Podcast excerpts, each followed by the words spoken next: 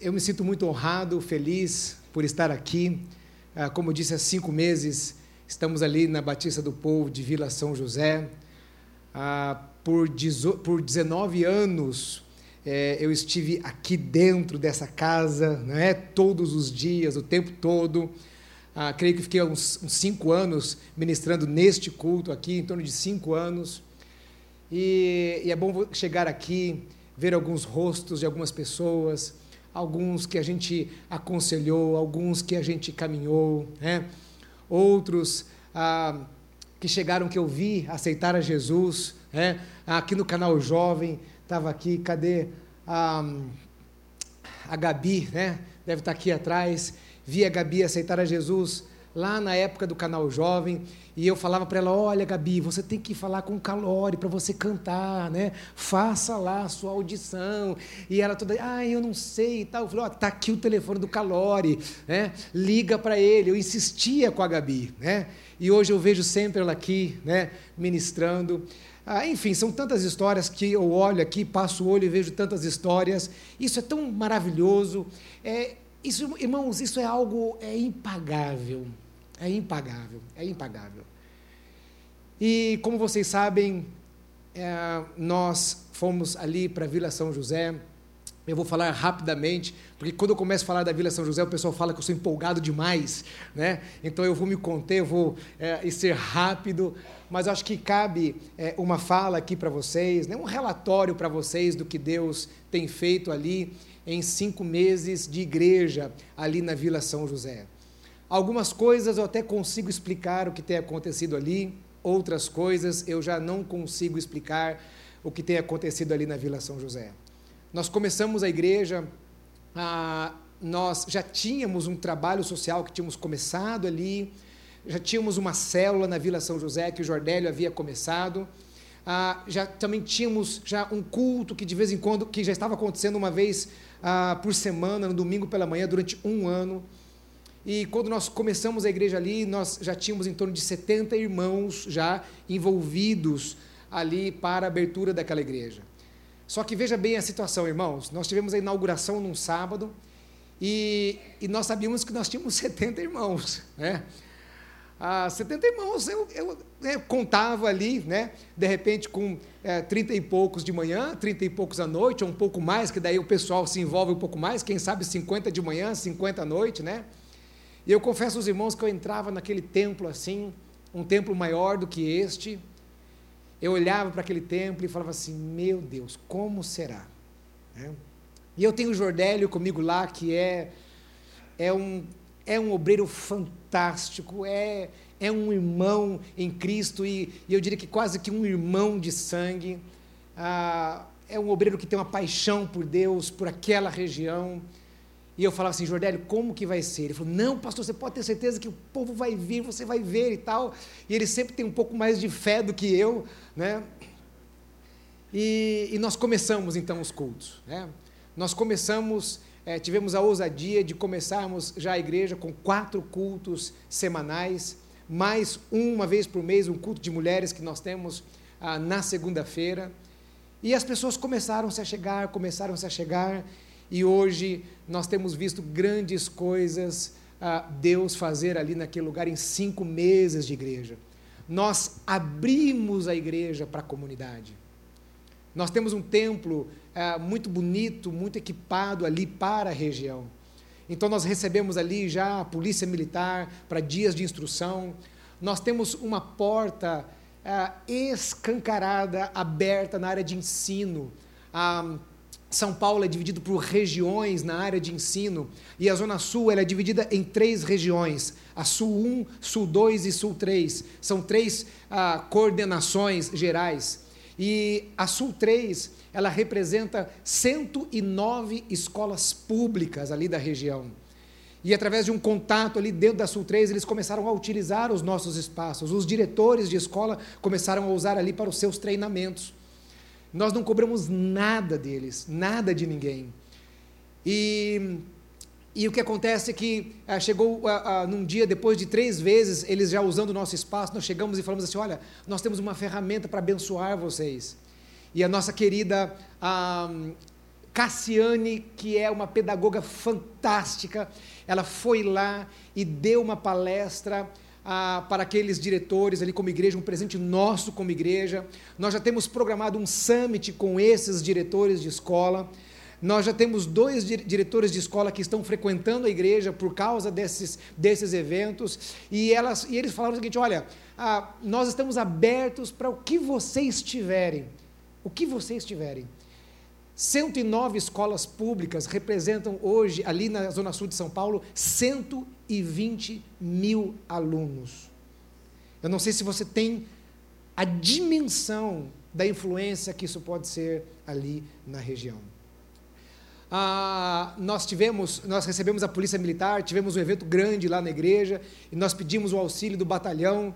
Irmãos, quando você começa a servir, você começa a mudar a realidade das coisas. A frase que eu mais falo ali na Vila São José é que a igreja não pode ser um fim em si mesma. Porque nós vemos em muitos lugares a igreja sendo um fim em si mesma. Jesus veio para servir e não para ser servido. A igreja precisa servir. A igreja precisa servir a comunidade. Nós estamos aqui, Deus levantou a igreja para servir. Com o que você tiver, da forma que for, com aquilo que você tiver às mãos. Nós tivemos um evento muito grande, pedimos auxílio, de repente eu estou no, no meio do evento lá, alguém me chama, fala assim: olha, tem um policial lá fora querendo falar com o responsável do evento. Falei, meu Deus, agora eu sou preso. Né?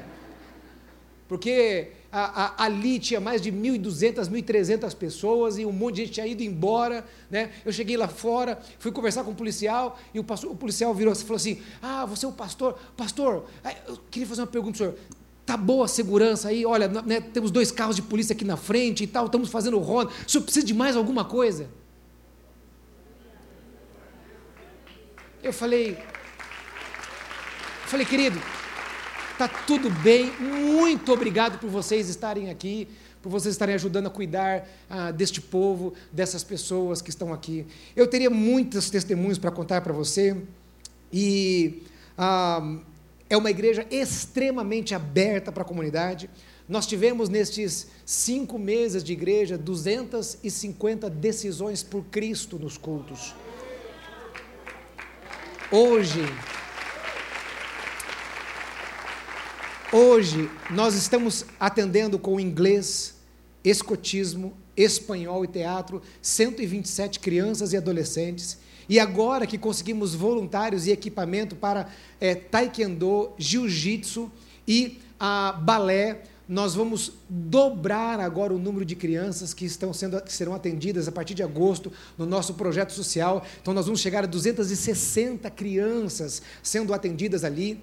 Nós hoje já atendemos todos os domingos de manhã com café da manhã, banho, a corte de cabelo, roupa e almoço de 20 a 25 moradores de rua, todos os domingos pela manhã. Nós internamos três é, homens, é, dois estão ainda nas clínicas, um, infelizmente, não ficou até o final do, é, do tratamento. E nós temos hoje frequentando lá o culto à noite, é o mais cheio, é um pouco diferente daqui. Aqui o culto da manhã é o culto mais cheio, não é? Ah, do domingo lá é o culto da noite. E nós temos hoje, e assim, esses dados eles são exatos, porque Todos os domingos os diáconos contam, porque eu, eu disse é, é lá para a minha liderança o seguinte: nós não podemos nos iludir com números. Você chega no auditório e você acha que né, está tudo muito bem, está tudo muito cheio, e você passa números que são irreais, que não são verdadeiros. Então, os diáconos vão lá e contam cabeça por cabeça que está lá dentro para saber exatamente como andam as coisas. E nós temos hoje 470 pessoas nos cultos de domingo ali na Vila São José, para cinco meses de igreja. É, não é uma coisa normal, é, não é uma coisa assim que, ah, que você vê acontecendo, ah, pelo menos dentro da nossa cultura de uma igreja batista, de uma igreja que tem uma proposta ah, séria de igreja. Isso não é, não é comum acontecer. Em poucos lugares no Brasil nós vemos isso acontecer. Nós temos a nossa escola bíblica dominical lá, que é o, é o, mesmo material que nós temos aqui da Vila Mariana, classe de batismo, classe de transferência, e agora, em agosto, vamos é, começar com mulher única, a hombridade, casados para sempre, a, o Crown, a educação de filhos à maneira de Deus e o curso Vidas Transformadas. Deus tem feito muitas coisas ali, orem por nós, mas estes números e esses dados que eu estou passando para você, é apenas para você saber o que está acontecendo, mas eu quero mostrar a você algo que é muito, muito mais importante que os números. Eu tenho dois vídeos rápidos para você ver aí agora, tá? Então, veja aí o primeiro, o primeiro testemunho, eu quero que você, isso aconteceu num culto nosso, depois de um retiro, nós fizemos um retiro chamado Transformação. Foram 55 acampantes, 55 pessoas. É um retiro onde nós é, falamos fortemente a respeito do pecado, a, a, cura de alma e o batismo no Espírito Santo. Então, dá uma olhadinha é, do que aconteceu depois. O áudio.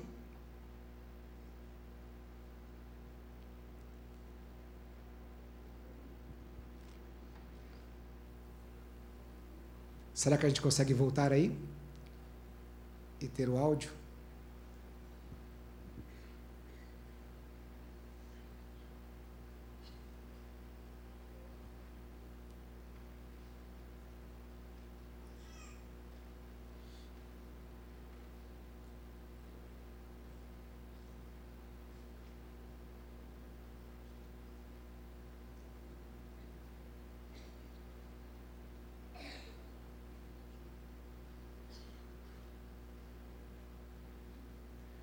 Os irmãos da intercessão comecem a orar. Não, esse não, querido. É o outro. Só deem um sinal para mim se vão conseguir ou não, senão eu, eu. Oi? Depois? É isso? Sério mesmo? Eu vou chorar. Faz isso comigo, não. Não vai dar? Depois? Ok. Ah, depois, então, eu tento passar é, esse vídeo para vocês ah, entenderem um pouquinho mais do que Deus está fazendo ali. Ah, no extremo sul de São Paulo, nós temos ali um campo missionário. É um campo missionário, meus queridos, não por causa das necessidades financeiras. É uma região ah, mais carente, ah, mais debilitada, claro, que aqui é a Vila Mariana, mas é a realidade de bairros de, de, muitos, de muitos irmãos que frequentam aqui a Vila Mariana, que vêm de outros lugares distantes para cá. Não muda nada. É a mesma coisa. Mas é um lugar extremamente sedento das coisas de Deus. Infelizmente, infelizmente, não são todas, claro, infelizmente, é uma região onde a maioria das igrejas estão dando muito mau testemunho do Evangelho. É um lugar onde nós temos dificuldades de encontrar igrejas sérias, que preguem a palavra e que levem as coisas de Deus a sério, a igreja a sério. Eu já escutei muitas histórias ali, das mais difíceis possíveis. Eu tenho recebido muitas pessoas que já estão há três, quatro, muitas, três, quatro, cinco anos sem igreja nenhuma. E eles dizem assim, pastor, eu tenho visitado igrejas para não ficar sem congregar. Mas tem sido tão difícil achar uma igreja que hoje pregue a palavra e não queira explorar o povo. Então nós cremos que Deus tem uma grande obra ali naquele lugar e que não é a Igreja Batista do Povo sozinha que vai fazer essa obra.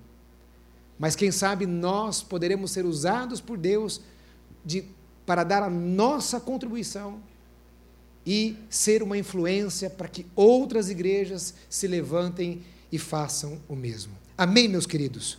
Eu queria que você abrisse a Bíblia, a palavra do Senhor, no primeiro livro de Samuel. É claro que eu vou pregar no Antigo Testamento. Vocês estão numa série a respeito de oração, não é isso? É isso, Robério? E eu acho uma grande covardia do pastor Robério me chamar para pregar sobre oração. Eu acho isso uma grande covardia. É? Porque um dos homens que mais prega a respeito de oração. Deu certo o vídeo? Então, por favor. Glória a Deus. Foi só falar em oração que negócio. A graça e paz. Gente, esses três dias foi maravilhoso. Foi um dia fantástico. Deus falou grandemente com todos nós aqui, ó. Pode ver, ó, ó o sorriso de cada um, ó o brilho no rosto. Da presença de Deus foi tão forte. E na minha vida, Deus falou grandemente que havia algumas coisas pendentes que eu achava que estava tudo certo e estava tudo bem. Na realidade, não. A, a missionária fez uma pregação há três quinta-feiras atrás e ela falou a respeito da gente apresentar a Deus o pecado da gente e falar o nome do pecado. Eu até então achei estranho aquilo, né? Mas passou. E quando foi nesses dias agora da transformação, Deus tocou no meu coração e eu vi o tanto que eu estava errado, tanto que eu estava falho. Mas eu louvo a Deus porque eu apresentei a Deus, eu fiquei, é, fiquei limpo diante de Deus. Sabe? Apresentei e ficou uma coisa pendente que o Senhor no sábado tocou no meu coração. Ele falou: ainda falta algo. E eu quero aproveitar aqui a presença de todos vocês. Eu quero que aqueles que estão já se inscreveram, que vão se inscrever, eu quero que vocês é, expectativa, criem expectativa para vocês que são, ó, é uma benção, é uma maravilha. E o Senhor tocou no meu coração faltava alguma coisa para ser consertado. E eu queria pedir aqui agora, a Tati, a minha filha, por favor. Lu Anderson. Lu Anderson. Lu Anderson, por favor. Isso não estava no programa, tá?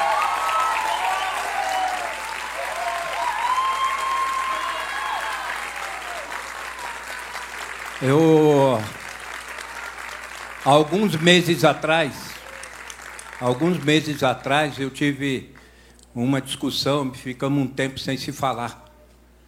E, e a gente acabou voltando a se falar, porque é pai e filho. Ah, então tá tudo oba-oba, tudo legal. Mas não tá legal. Deus mostrou a mim que eu precisava tomar essa atitude de pedir perdão para eles. E esse é o momento agora. Me perdoa, filho. Me perdoa.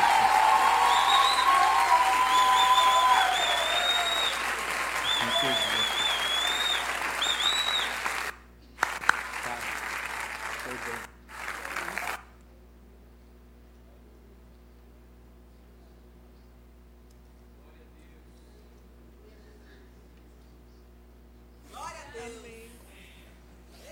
E muitas vezes o Senhor tocou no meu coração, mas é, é ficava difícil para mim chegar para ela e pedir perdão.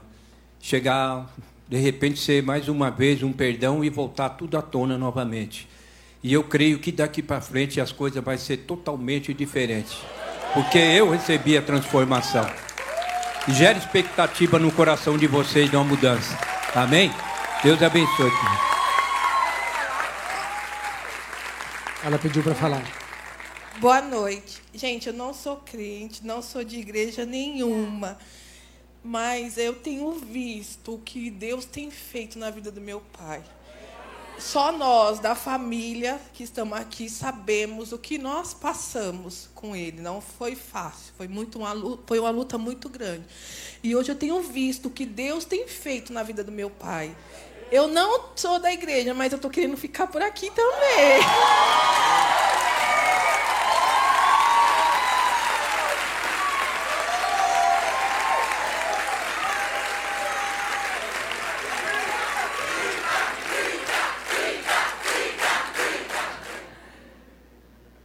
Naquela reunião, essa moça aceitou a Jesus. E ela ficou na igreja, está lá todos os domingos à noite, servindo ao Senhor. Irmãos, você dar um testemunho de transformação em qualquer lugar é muito fácil. Mas quando você vê a mudança dentro de casa, porque em casa não dá para você esconder as coisas. Em casa é o lugar. Então, quando a filha fala da transformação dentro de casa, é porque realmente uma transformação aconteceu ali.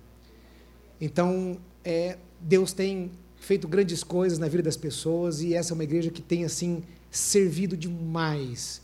Aqueles irmãos estão sedentos e estão servindo de todo o coração.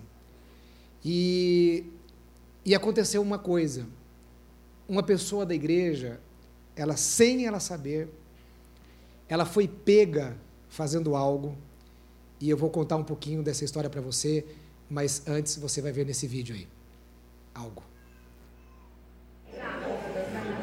Isso é um hospital. Este homem que está ali do lado é um morador de rua e este moreno é irmão da nossa igreja. Olha o pé dele.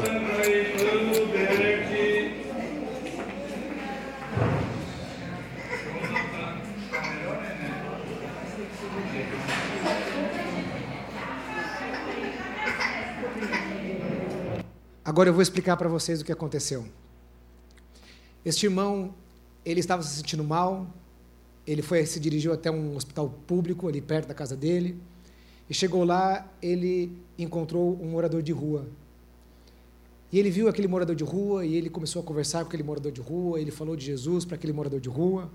Só que ele foi chamado e aí quando ele voltou depois que ele foi atendido aquele morador de rua ainda estava lá. E ele começou a oferecer. Ele falou olha você quer que eu leve você para casa? Você está aqui estou vendo seu pé machucado. Era um dia que estava muito frio e ele disse: Não, não precisa, uh, eu vou ficar por aqui mesmo. E ah, porque eu não tenho para onde ir. Na realidade, eu, eu, ele disse que morava num, é, num barraco é, muito precário e ele ficava mais na rua do que dentro daquele barraco. Então ele virou e falou o seguinte: Então eu posso te ajudar, você quer o meu calçado? Ele olhou e falou assim: Você faria isso? Então aquele irmão foi, tirou o seu calçado e deu para aquele morador de rua e foi embora descalço para casa. Ele não sabia. Esse vídeo tem mais de 70, 80 mil visualizações. Alguém viu a cena, filmou escondido e fez uma publicação no Facebook. E aí as pessoas foram compartilhando, compartilhando ali da região até que ele viu a publicação, através de rede social e ficou sabendo, foi descoberto que ele tinha feito aquilo. Nem a mulher dele sabia que ele tinha dado o tênis para um morador de rua. Isso mostra que é, o que está sendo ministrado, o que está sendo pregado, as pessoas estão entendendo e elas estão vivendo esta mudança de vida. Irmãos, é, eu não sei o que Deus vai fazer ali. Eu não sei. Nós estamos sonhando muito ali naquela região. Mas eu creio que Deus fará. Deus já tem feito grandes coisas. E Deus fará mais ainda. Eu não tenho nem como falar para vocês agora todas as atividades e tudo aquilo que está acontecendo ali. Pastor Roberto esteve essa semana lá numa, numa oficina de escrita, não é? De a, escrita criativa né? ali com, com adolescentes, ali da igreja e do nosso projeto social, enfim. Deus tem realizado grandes coisas, é um campo missionário. E se você quiser servir lá de alguma forma, doando duas horas da, da sua semana, três horas da sua semana para ensinar inglês, ou alguma coisa que seja na área de formação, certo? Nós estamos ali com as portas abertas para receber você. Somos uma igreja só e eu tenho certeza que Deus ah, fará grandes coisas através da sua vida. Amém? 1 Samuel, capítulo 1, versículo 1. Diz assim a palavra do Senhor. Houve um homem em Ramataim, Zofim, da região montanhosa de Efraim, cujo nome era Ucana, filho de Jeroão, filho de Eliú, filho de Tou, filho de Zufi, efraimita, tinha ele duas mulheres, uma se chamava Ana e outra Penina. Penina tinha filhos, Ana, porém, não os tinha. Este homem subia da sua cidade de ano em ano a adorar e a sacrificar ao Senhor dos exércitos em Siló. Estavam ali os dois filhos de Eli, Ofini e Finéias, como sacerdotes do Senhor. No dia em que Eucana oferecia o seu sacrifício, dava ele porção deste a Penina, sua mulher, e a todos os seus filhos e filhas. A Ana, porém, dava dupla, porque ele a amava, ainda mesmo que o Senhor a houvesse deixado estéril. A sua rival a procurava excessivamente para irritar, porquanto o Senhor lhe havia cerrado a madre. Assim, o fazia ele de ano em ano, e todas as vezes que Ana subia à casa do Senhor, a outra a irritava, pelo que chorava e não comia. Então Eucana, seu marido, lhe disse: Ana, por que choras? E por que não comes? Por que estás triste? Por que, por que estás de coração triste? Não te sou eu melhor do que dez filhos?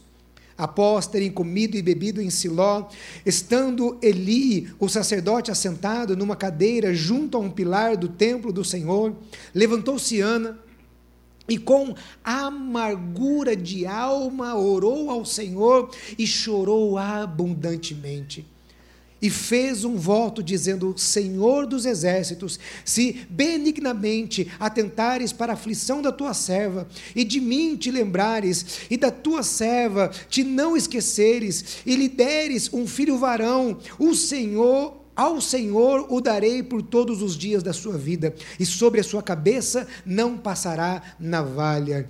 Demorando-se ela a orar perante o Senhor, passou Eli a observar-lhe o movimento dos lábios, porquanto Ana só no coração falava. Seus lábios se moviam, porém não se lhe ouvia voz nenhuma. Por isso Eli a teve por embriagada e lhe disse: Até quando estarás tu embriagadas? Aparta-te de ti esse vinho. Porém Ana respondeu: Não, Senhor meu eu sou mulher atribulada de espírito, não bebi nem vinho, nem bebida forte, porém venho derramando a minha alma perante o Senhor. Não tenhas, pois, a tua serva por filha de Belial, porque pelo excesso da minha ansiedade, da minha aflição, é que tenho falado até agora. Então lhe respondeu Eli: Vai-te em paz, o Deus de Israel te conceda a petição que lhe fizeste. E é e disse ela: Ache a tua serva mercê diante de ti. Assim a mulher se foi, se foi seu caminho e comeu, e o seu semblante, já não era triste. Essa história muito conhecida por mim e por você é a história de Ana, mãe do profeta Samuel, um homem de Deus, o um homem que Deus usou tremendamente. E a história desse homem, Samuel, começou através da oração de Ana. Uma mulher que se derramou na presença do Senhor, uma mulher que insistiu e orou ao Senhor, pedindo a Deus um filho. E eu queria pensar um pouquinho nessa noite a respeito de oração, e eu imagino que vocês já foram extremamente bem instruídos a respeito da oração. Mas quando se fala de oração, talvez algumas pessoas podem ter alguns questionamentos, e um dos maiores questionamentos que pode vir ao coração é: por que Deus não tem respondido a minha oração? Por que, que a minha oração não tem sido respondida pelo Senhor? Ou porque tal oração que eu fiz não foi respondida, não foi atendida? Por que, que muitas vezes nós até seguimos passos que estão na Bíblia? Nós exercitamos a nossa fé, oramos, a palavra do Senhor diz, para pedirmos que Deus nos daria.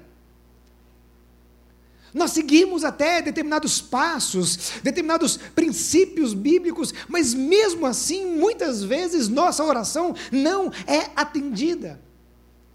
É porque eu creio, eu acredito que muitas vezes a nossa oração não é atendida, é porque nós precisamos entender melhor o propósito da nossa oração.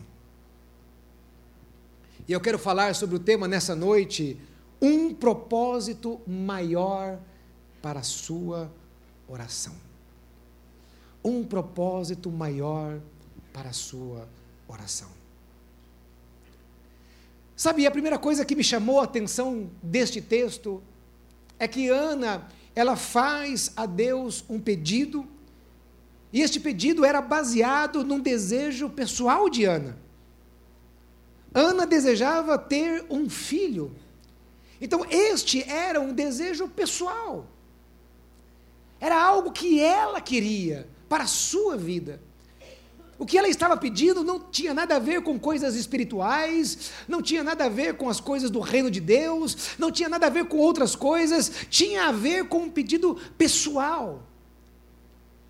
Sabe, meus queridos, nós podemos ter um desejo pessoal, expressar esse desejo pessoal e pedir a Deus a, a, a, esse desejo pessoal, mas mesmo assim deve haver algo maior, deve haver algo a mais. Eu fico pensando, por que Ana queria ter um filho? Por que uma mulher quer ter um filho? Talvez a necessidade de cuidar de alguém, aquele instinto que uma mãe, não só uma mãe, mas um pai também tem, esse instinto de ter alguém para cuidar. Eu e a Cris, quando nós nos casamos, aconteceu algo interessante porque eu nunca fui, eu nunca fui muito favorável de ter um animal dentro de casa, um cachorrinho, um animal de estimação. E a Cris, a vida toda dela teve um animal de estimação em casa. Mas ela sabia da minha posição, então ela me respeitava e ela nunca forçou a barra para ter um animal de estimação. E aí, quando nós fizemos um ano de casado, um ano e meio, eu fiz o que a maioria dos recém-casados fazem, né? E no meu caso, até dou um conselho a você, não faça isso. É. Eu acho que, acho não, tenho certeza, né? Estava sentindo falta de cuidar de alguma coisa dentro de casa. E aí, o que, que nós fizemos? Hã? Comprei um cachorrinho. É. E o cachorrinho era, era o, bebelô da casa. Que coisa maravilhosa. Levava para passear. E fazia tudo. É, tratava a, a cachorrinha como um filho. Pergunta se eu, eh, se eu faço alguma coisa com um cachorrinho em casa hoje, com três filhos. A pobre coitada, eu, vezes eu quase passo por cima dela, né? Se ela não sair da frente, é perigoso pisar no rabo dela, né? Se ela não sair da frente, né? Então, é, é um instinto nosso de desejar isso. Talvez o desejo de pegar uma criança no colo e acariciá-la, amamentá-la e fazer as coisas que uma mãe faz por um filho. Ou talvez, quem sabe, provar a sua própria capacidade de reprodução, por causa do contexto social em que ela vivia. Ana tinha um desejo pessoal. E Deus pode conceder os nossos desejos, mas deve haver algo mais, algo a mais. Não é só isso, não pode ser só isso, os nossos desejos. A oração, ela deve estar debaixo da vontade de Deus e mais ainda, debaixo de um propósito maior de Deus. É por isso que a oração de muitos na minha opinião, ela não é concedida.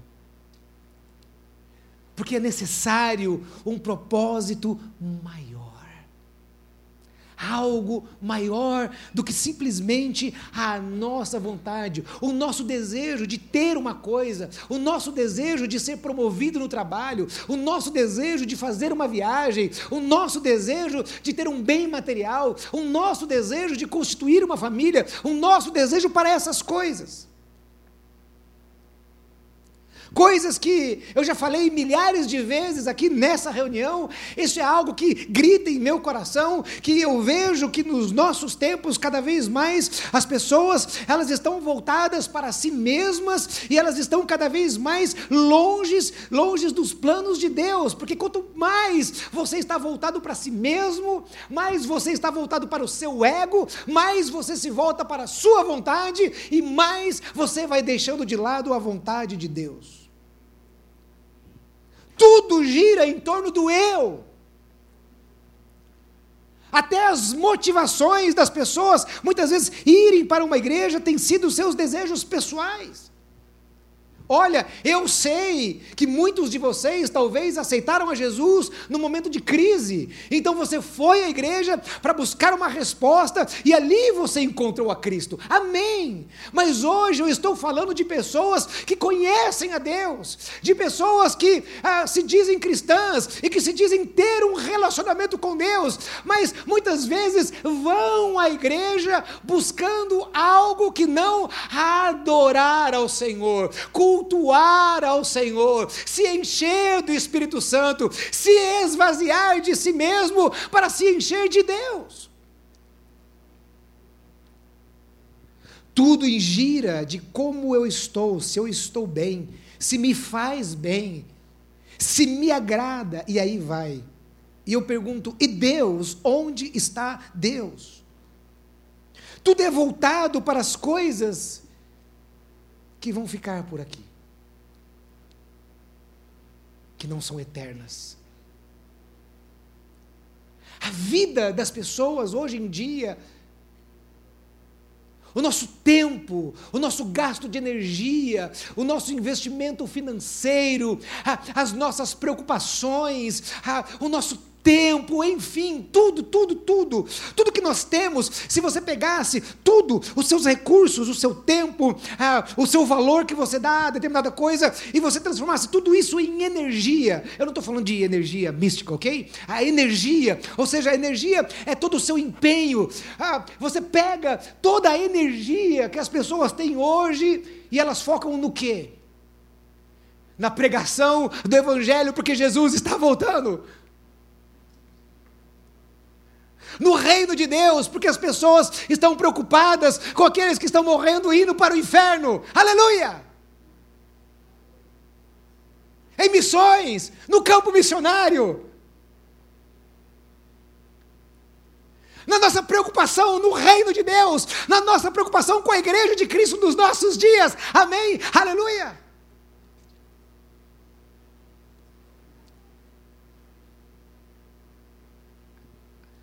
As pessoas que foram lavadas e remidas pelo sangue do Cordeiro, que estavam condenadas ao inferno, à morte eterna, elas estão mais preocupadas se elas vão ter dinheiro para ir para Disney ou não.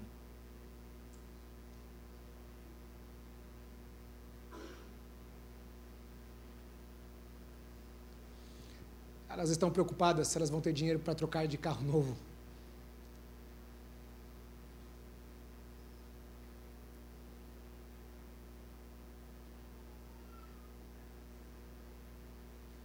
Na nossa reunião que eu tive com líderes lá, pessoas que estamos formando, eu disse para eles aqui: olha, esquece essa história de líder, isso, aquilo, outro. Aqui todo mundo é servo, o pastor é servo, todo mundo é servo. Aqui está todo mundo para servir. Primeiro grande evento que nós tivemos lá na igreja foi o nosso pessoal maravilhoso aqui do Criativo, que foi com aquele espetáculo é, é, Sofrimento e Glória. Vocês assistiram aqui esse espetáculo. Nós tivemos esse espetáculo lá. Coisa de um mês, dois meses depois de termos inaugurado a igreja. Eu estava lá, eu cheguei para o evento, eu cheguei para o Jordélio, o Jordélio é um obreiro, não é pastor ainda, será pastor ordenado. E eu falei, Jordélio, vai lá, faz isso, faz aquilo outro. E o Jordélio foi dirigindo o culto todo, e o Jordélio dirigiu o culto todo. No final da reunião eu subi para apresentar o pastor Jonas, introduzir o pastor Jonas que estava ali e tal, desci. E algumas pessoas que conhecem o Jordélio, que vieram de outras igrejas,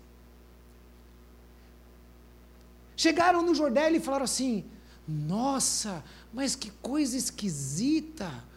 O pastor Iverner deixou você dirigir a reunião inteira e ele nem pegou o microfone, só pegou o microfone no final. E quando o Jordélio veio, veio falar comigo a respeito disso, eu perguntei para o Jordélio, mas Jordélio, eu não estou entendendo por que, que as pessoas falaram isso. É porque eles disseram assim, porque nas suas igrejas, os pastores não abrem mão do microfone nos eventos. Porque é o momento em que o pastor principal está ali. E a estrela dele precisa brilhar. Mas como assim? Se eu sou o pastor da igreja, eu preciso ser o mais servo. Por quê? Porque se eu sou o pastor da igreja, a minha energia, os meus desejos, o meu coração, tudo tem que estar voltado para o reino e não para os meus desejos pessoais.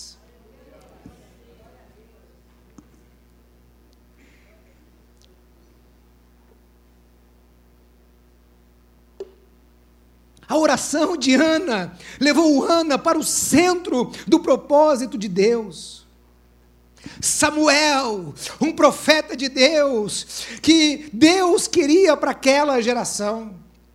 Aquela geração, meus irmãos, precisava de um homem de Deus, porque eles passariam por uma transição. Israel estava no período dos juízes. Os juízes, eles governavam sobre Israel. E Israel passaria por uma transição dos juízes para os reis. Essa seria uma transição muito forte na nação de Israel. E Israel precisava de um homem de Deus, precisava de um profeta do Senhor. E a oração de Ana levou até o seu voto.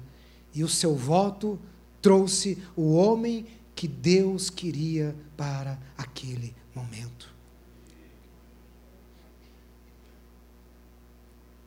Como eu disse, é normal nós temos desejos pessoais.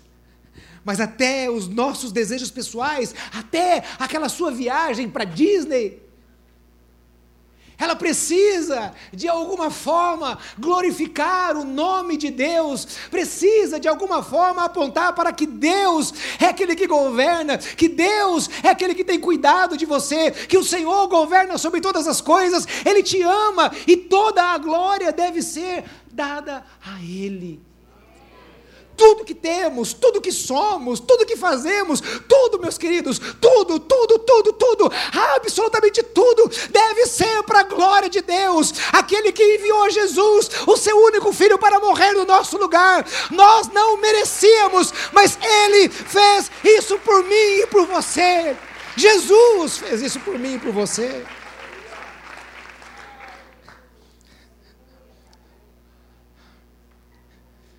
Porque muitas vezes nossa oração não é respondida, falta-nos um propósito. Hannah perseverou na oração. Se existe uma qualidade que eu admiro muito nas pessoas, é a perseverança.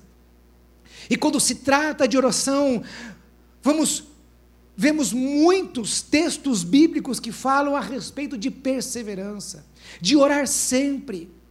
A palavra do Senhor está recheada de textos bíblicos falando a respeito de orar, orar e orar sem cessar. Vemos Moisés se separando constantemente para estar face a face com Deus. Vemos Jesus se separando para períodos longos de oração. Vemos a igreja primitiva orando e orando muito. E por que, que Deus quer que oremos tanto? Será que Deus precisa com que a gente venha repetir para Ele muitas vezes? Será que Deus está sofrendo de Alzheimer?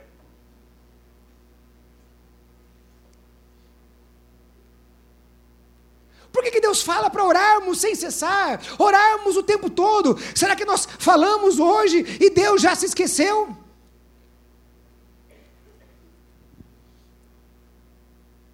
Não, é claro que não.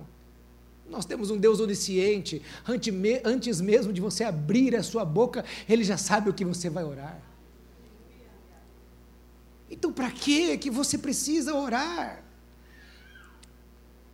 A oração é a forma com que nós nos relacionamos com Deus e é uma forma que Ele tem de nos mudar, de nos trans transformar. A oração, ela é uma ferramenta de relacionamento e, uma, e é uma ferramenta nas mãos de Deus para a nossa mudança. Deus quer se relacionar conosco, Ele quer ter comunhão conosco. E qual é a comunhão que as pessoas têm hoje em dia? Irmãos, eu não duvido, de forma alguma, que talvez a única forma de comunhão com Deus da maioria dos crentes dos nossos dias é quando ele vem na igreja, num culto de domingo, ou numa célula, ou num outro momento. E será que é isso que Deus quer conosco? Será que é esse o propósito de Deus para com as nossas vidas? Deus quer se relacionar conosco. Olha só, há um tempo atrás,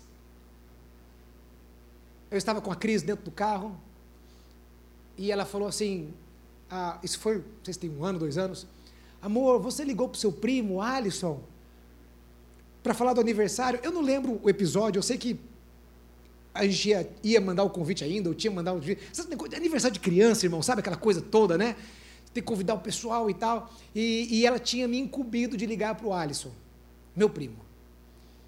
Eu falei, nossa, amor, eu não liguei para ele ainda e tal. Eu estava dirigindo, aí eu peguei, liguei, então a, o telefone e o carro né, estava no Viva Voz. Então fique tranquilo que eu não estava com o telefone aqui. Né? Meu irmão, os irmãos vão falar, o pastor, né? Pecador. Já fiz sim outras vezes assim. Você também fez já. Mas graças a Deus o carro lá tem Viva Voz, é mais fácil. Né? Faz tempo que eu estou com esse carro, então já não tenho problema de levar uma multa no celular. Aí, ela ouviu toda a conversa com meu primo. E qual foi a conversa? Quando a Alisson atendeu, alô? Falei, alô, Alisson, beleza? Ele, beleza, cara. Ou então, olha, dia tal vai ter o aniversário, acho que era da Manuela, né?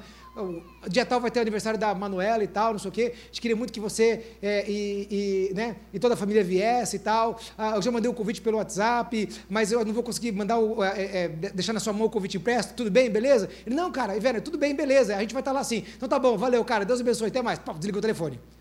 Aí quando eu olho, você está a Cris assim olhando, estarrecida do meu lado. Eu olhei e falei assim: o que aconteceu? Ela falou: é assim que você fala com as pessoas? Eu, como assim? Eu fui mal educado com ele por acaso?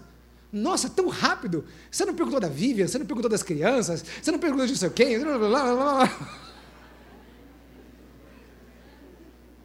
ah, mulheres.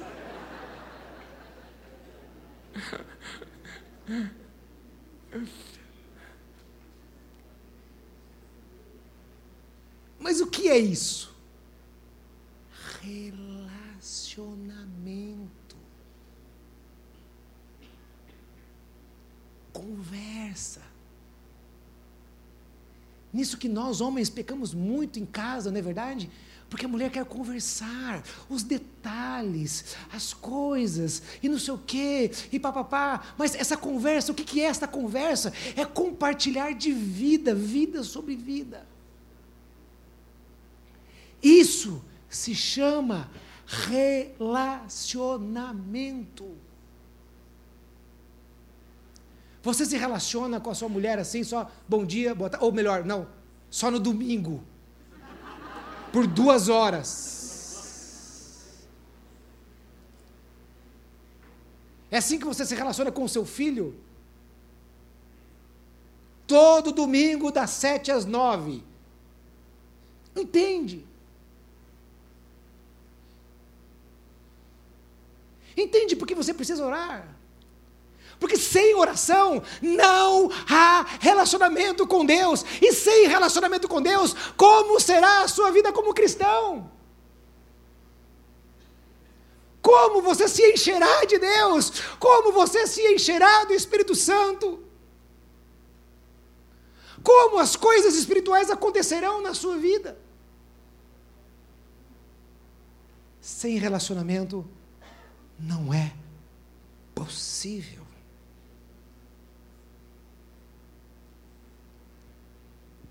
Insistimos na oração e Deus quer, Deus quer que nós venhamos insistir na oração, porque Deus quer mudar. O criativo está subindo, mas eles pensam que eu vou terminar agora? Não vou, não. Eu ainda tenho autoridade nesse negócio aqui, viu? Vocês ficam aí atrás dessa coxinha aí. E só sai daí quando eu mandar, hein? Mas eu prometo que em 10 minutos eu termino.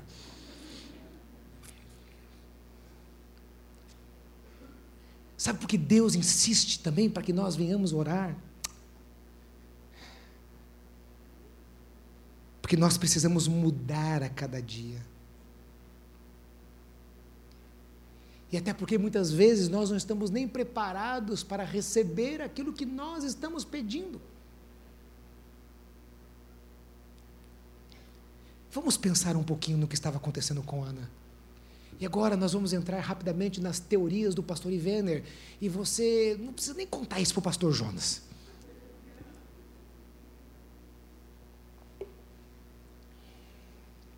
O texto bíblico diz que Deus a havia deixado estéril.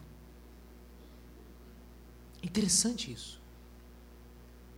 Em dois momentos o texto reafirma isso. Olha, o texto reafirma que Deus havia deixado aquela mulher estéril. Naquela época, as pessoas tinham o um entendimento de que quando uma mulher não tivesse filho, era um castigo de Deus sobre a vida daquela pessoa. E como a Bíblia mostra que Deus havia deixado estéril, é porque Deus tinha alguma razão, algum motivo para deixar ela estéril. Porque eu não acredito num Deus que acordou de manhã e falou assim: ah, essa aqui, ó, estéril. Você, você, você, você e você. Essa aqui não. Essa aqui vai ter 10, essa 5, esse 3. Porque o texto afirma. Não era uma mera questão de saúde. Muitas pessoas não podem ter filho por uma questão de saúde, porque o nosso corpo um dia foi corrompido pelo pecado e aí vai, vai, vai. Não era o caso de Ana. Deus havia deixado estéreo. Agora vamos pensar em Ana. Como que Ana lidava com essa questão? Eu entendo, irmãos, que aquilo incomodava Ana demais. Agora, é claro que é um assunto que incomodaria qualquer mulher, mas a coisa pegava forte nela. Ela deixava transparecer, ao ponto que a sua rival todos os anos tocava no mesmo assunto. Ou seja, normalmente uma mulher teria a seguinte estratégia, né? Ou seja, se ela sabe que aquilo me irrita, então eu vou fingir que isso não me, né, não me incomoda, porque daí ela não vai me provocar mais nessa área aqui. Mas a sua rival Ana a provocava excessivamente. Ou seja, ela deixava transparecer que aquilo, aquela situação perturbava o coração dela. Irmãos, no versículo 10 diz que, olha, com amargura de alma orou ao Senhor e chorou abundantemente. Olha o versículo 15, diz assim: que ela, ela respondendo ao profeta: Sou mulher atribulada de espírito. No versículo 16, ela diz assim: Porque pelo excesso da minha ansiedade e a minha aflição. Ou seja, irmãos, esse assunto deixava essa mulher perturbada. Ao ponto que aquilo, eu acredito que prejudicava o relacionamento dela com o marido dela, porque o marido dela vira e fala assim: Olha, eu não sou melhor do que dez filhos para você. Ele dava porção dobrada, ele dava uma porção especial para ela. Ou seja, ele fazia coisa de uma tal forma que talvez uma outra mulher pudesse se sentir suprida com aquilo. Ok, eu não tenho filhos, mas eu tenho um marido que cuida bem de mim, eu tenho um marido que me ama, eu tenho tantas outras coisas que Deus me deu, mas nada, a impressão que se dá é que nada nesta terra supriria essa necessidade na vida desta mulher. Talvez por uma necessidade de provar às pessoas que ela era capaz de ter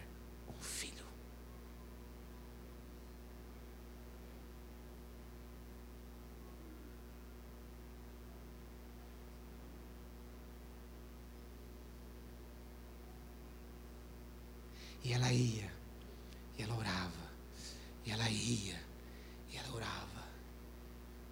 E chegou um ponto que ela chegou lá, e a sua angústia era tão grande, o seu coração já estava tão quebrado, tão moído, que ela orava com uma súplica tão intensa, que não saía voz dos seus lábios. Apenas os seus lábios se moviam. Sabe para mim o que isso mostra? O tamanho da contrição desta mulher diante de Deus. Eu acredito que ali Ana estava chegando no ponto. No ponto. No ponto. No ponto que Deus queria ela.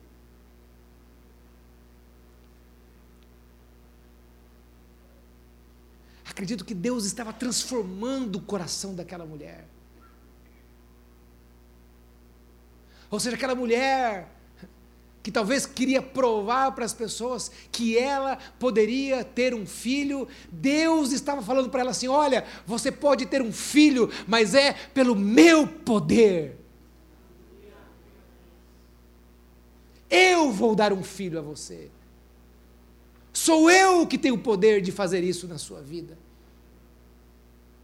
E é esse o ponto que Deus quer que venhamos chegar. Na realidade, cada um aqui tem um ponto. Onde Deus quer chegar até Ele conceder a você. Aquele ponto em que Deus vai trabalhar na sua vida até ser a hora da mudança, a hora em que virá sobre você.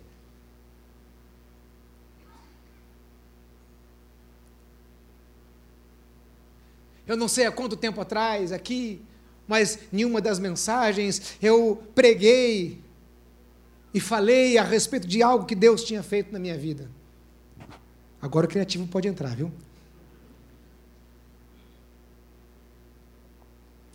Que agora eu estou terminando mesmo. E não sejam rebeldes, viu? Entra mesmo, tá?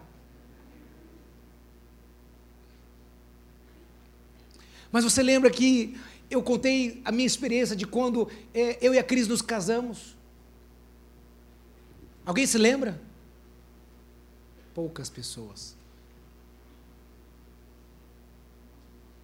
Quando eu e a Cris nos casamos, a gente passou por uns perrengues. Eu tinha comprado um apartamento, e aí aquele apartamento ah, começou a ficar enrolado para sair aquele apartamento, estava chegando a data do nosso casamento. Nós nos casamos e eu não tinha apartamento para morar. Nós alugamos um pequeno flat aqui na região da Paulista e nós ficamos ali por três meses. E ali eu orando a Deus, não é? E bem naquela época nós tínhamos um carro, eu tinha vendido aquele carro, eu tinha feito um consórcio e o cara que me vendeu o consórcio, meu primo, gente boa, falou assim: não, você vai dar o lance e vai pegar o carro. Eu dei o lance, o que aconteceu? Não peguei o carro.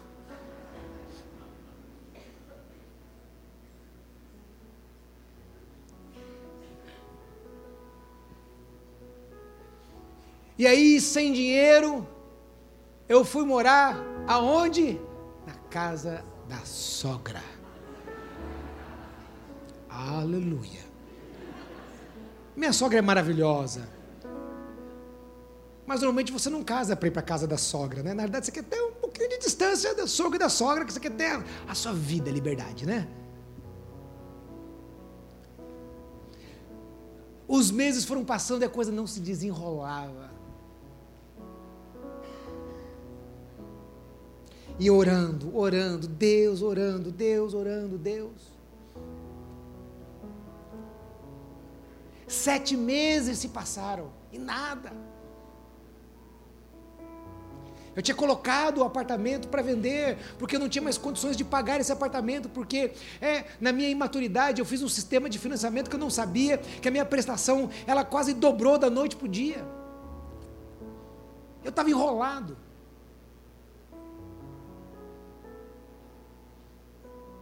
E para piorar a situação, Eu estava andando, buscando uma solução entrei num local onde estavam vendendo apartamentos lá, e eu comecei a conversar com o vendedor, e o vendedor virou para mim e falou assim: Você não compra esse apartamento, cara? Eu consigo fazer alguma coisa especial para você. Eu falei: Meu, eu estou com outro apartamento, você não pega ele? Ele falou: Não, eu não pego, né? Mas você está precisando de morar em algum lugar, rapaz, compra esse apartamento.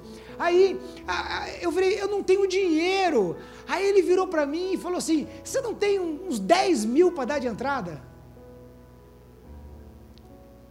10 mil era exatamente o valor, são 12 anos atrás, quase 13 anos atrás, 10 mil era exatamente o valor do carro que eu tinha vendido. Irmãos, exatamente. Na loucura, sabe o que eu fiz? Comprei o um apartamento. Quem não tinha dinheiro para comprar um apartamento, estava com dois.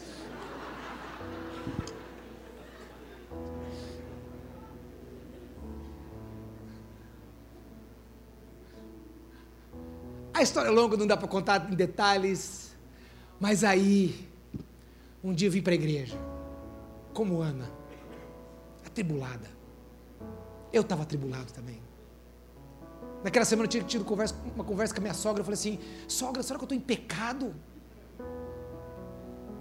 Deus não me responde, não consigo vender esse apartamento, o que está acontecendo? Eu chego aqui na igreja, um pastor de fora pregando, e ele prega, prega, prega. Irmãos, tinha uma nuvem de glória. Olha, poucas vezes na minha vida eu vi um ambiente espiritual como aquele naquele dia. A mensagem era sobre aquela mulher, Ciro Finícia, que Jesus vira para ela e fala assim: não é lícito tirar é, pão da mesa dos filhos para dar aos cachorrinhos. E ela chega ao ponto que fala assim: é, é mas a, a, os cachorrinhos comem das migalhas. E o tema da mensagem era que Deus estava humilhando aquela mulher. E tem todo o contexto histórico, todo o embasamento, a, a, que realmente Deus estava humilhando aquela mulher. Deus estava quebrando o orgulho daquela mulher. Aquele pastor começa a pregar e Deus começa a ministrar no meu coração. Sabe por quê, irmãos? Porque eu sou um pé vermelho do norte do Paraná. Vim de um lar simples, meus pais estão aqui. Nós não tínhamos condição financeira. E para mim, o que Deus estava fazendo na minha vida era muito grande. Puxa, eu poder casar já comprando um apartamento. Deus estava me abençoando no ministério. E eu estava meio que me achando assim, ó. Pastor Ivene. E Deus me mostrou que eu tinha que me humilhar na presença dEle. Irmãos, quando aquele pastor faz o apelo, eu estava sentado aqui. Antigamente, o banco dos pastores era aqui em cima. Irmãos, eu estava sentado aqui nesse banco, eu dei um pulo. Eu fui a primeira pessoa, eu dei um pulo. Eu, eu, quando cheguei aqui, ó, no, no pé do pregador. E o apelo era sobre quebrar o orgulho. E talvez os irmãos olhem assim: nossa, seu pastor orgulhoso. Eu não queria nem saber, eu queria Deus ali naquela hora, eu queria que Deus me mudasse. Ou seja, eu tinha entrado na igreja pensando na minha vida, no apartamento, nessas coisas, e Deus tinha mudado todo o negócio. Eu saí da igreja, irmãos. Segunda-feira os problemas ainda estavam lá. A semana passou. Sábado,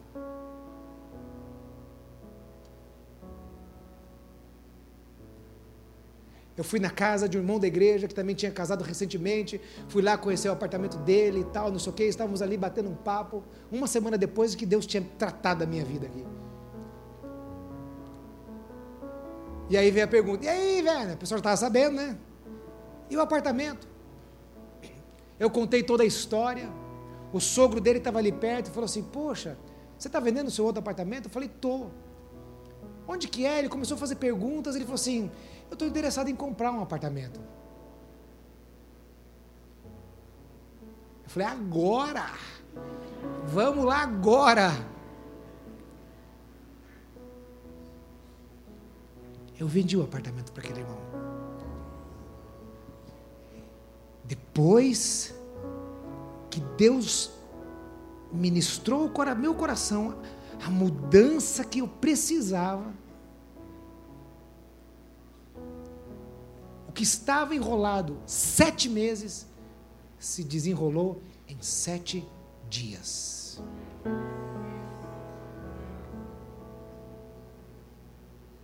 E por que Deus me respondeu aqui? Porque eu orava, eu orava, eu orava. Porque se você orar, como que Deus vai responder? Como que Deus vai te mudar? Como vai haver espaço para uma mudança?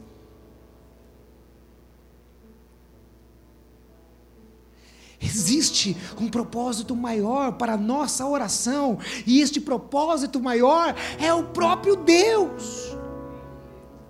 O propósito maior para nossa oração é a vontade dEle, porque todas as coisas foram criadas por Ele e tudo é para Ele. A nossa vida é para Ele, o nosso ministério é para Ele, a nossa casa é para Ele, os nossos bens é para Ele. Tudo, tudo, tudo, absolutamente tudo que temos é para Ele, porque Ele conquistou todas as coisas para nós. Na cruz do Calvário é o nosso Pai, é o nosso Deus. Então, quando se fala de oração, não se trata de nós, se trata dele.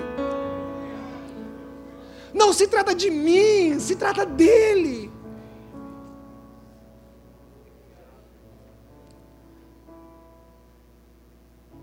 A oração é o caminho para Deus.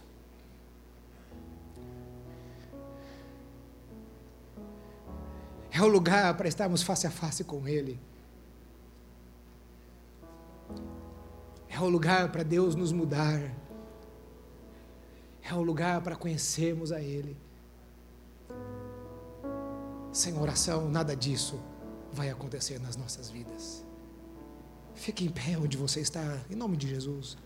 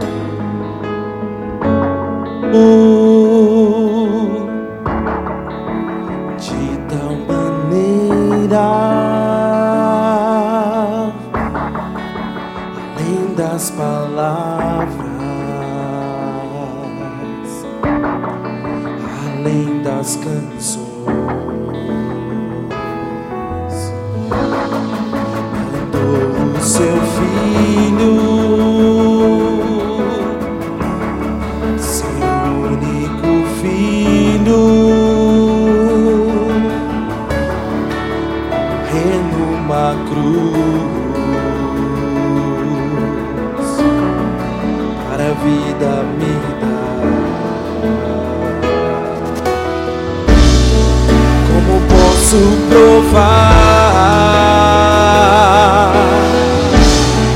que eu também quero dar minha vida a ti.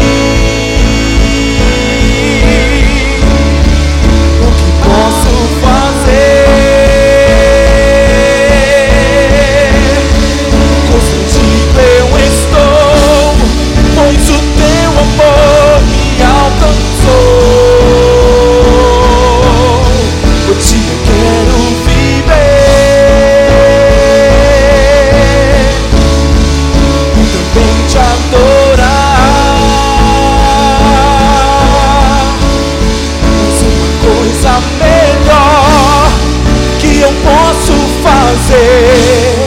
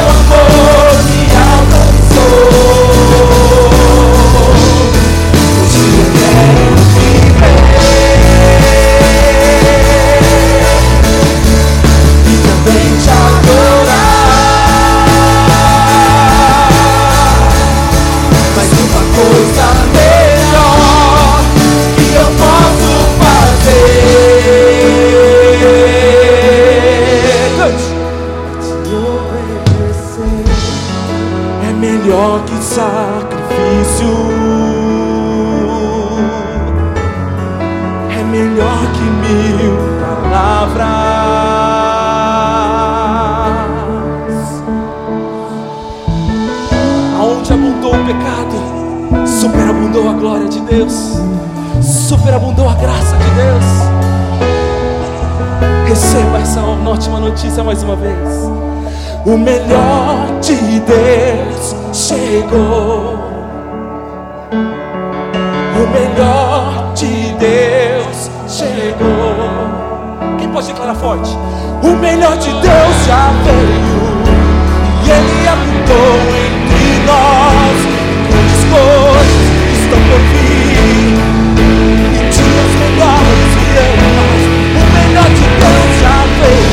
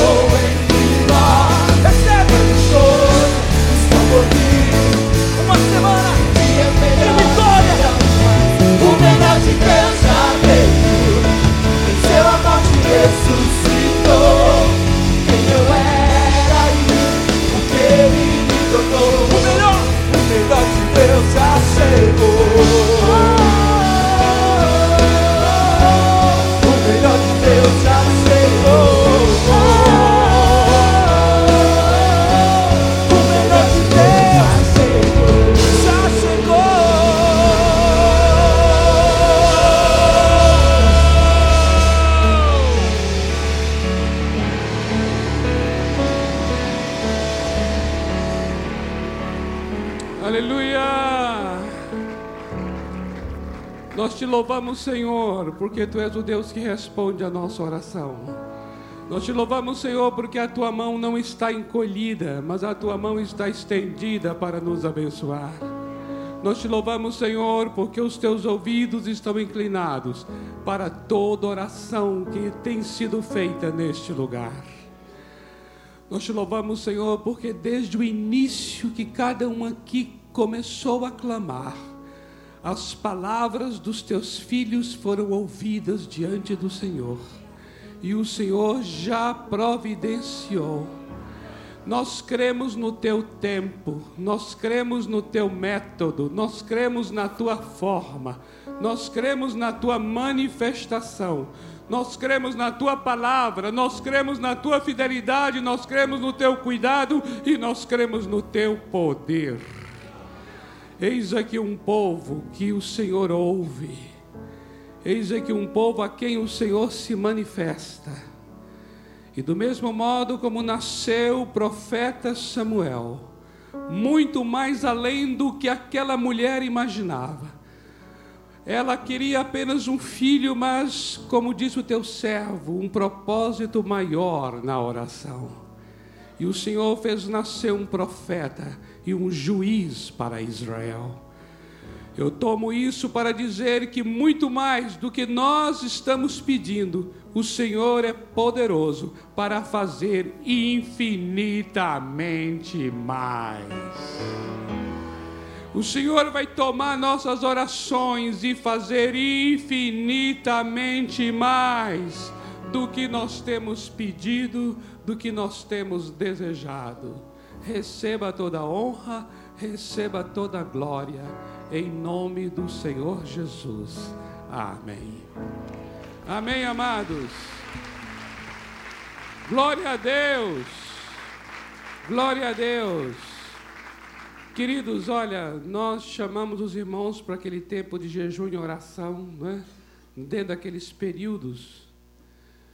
E eu estava ali ouvindo a palavra através do pastor Ivene e falei assim: não podemos parar mais. Amém? Não podemos parar. Tem que perseverar, tem que perseverar, tem que perseverar em oração.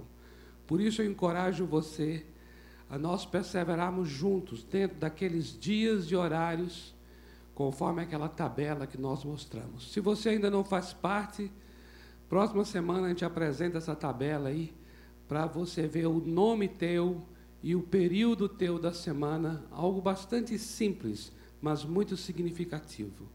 Nós queremos essa experiência. Quando o pastor Evênia falou assim, naquela pregação daquele pastor, e aquela glória estava neste lugar e que foi algo que marcou tanto a vida dele, pois nós queremos estar diante do Senhor para cada reunião neste lugar seja de um nível de glória cada vez maior. Amém? Então dê um abraço à pessoa que está aí bem pertinho de você. E uma semana bendita para a tua vida, em nome do Senhor Jesus Cristo. Até domingo que vem se o Senhor assim nos permitir.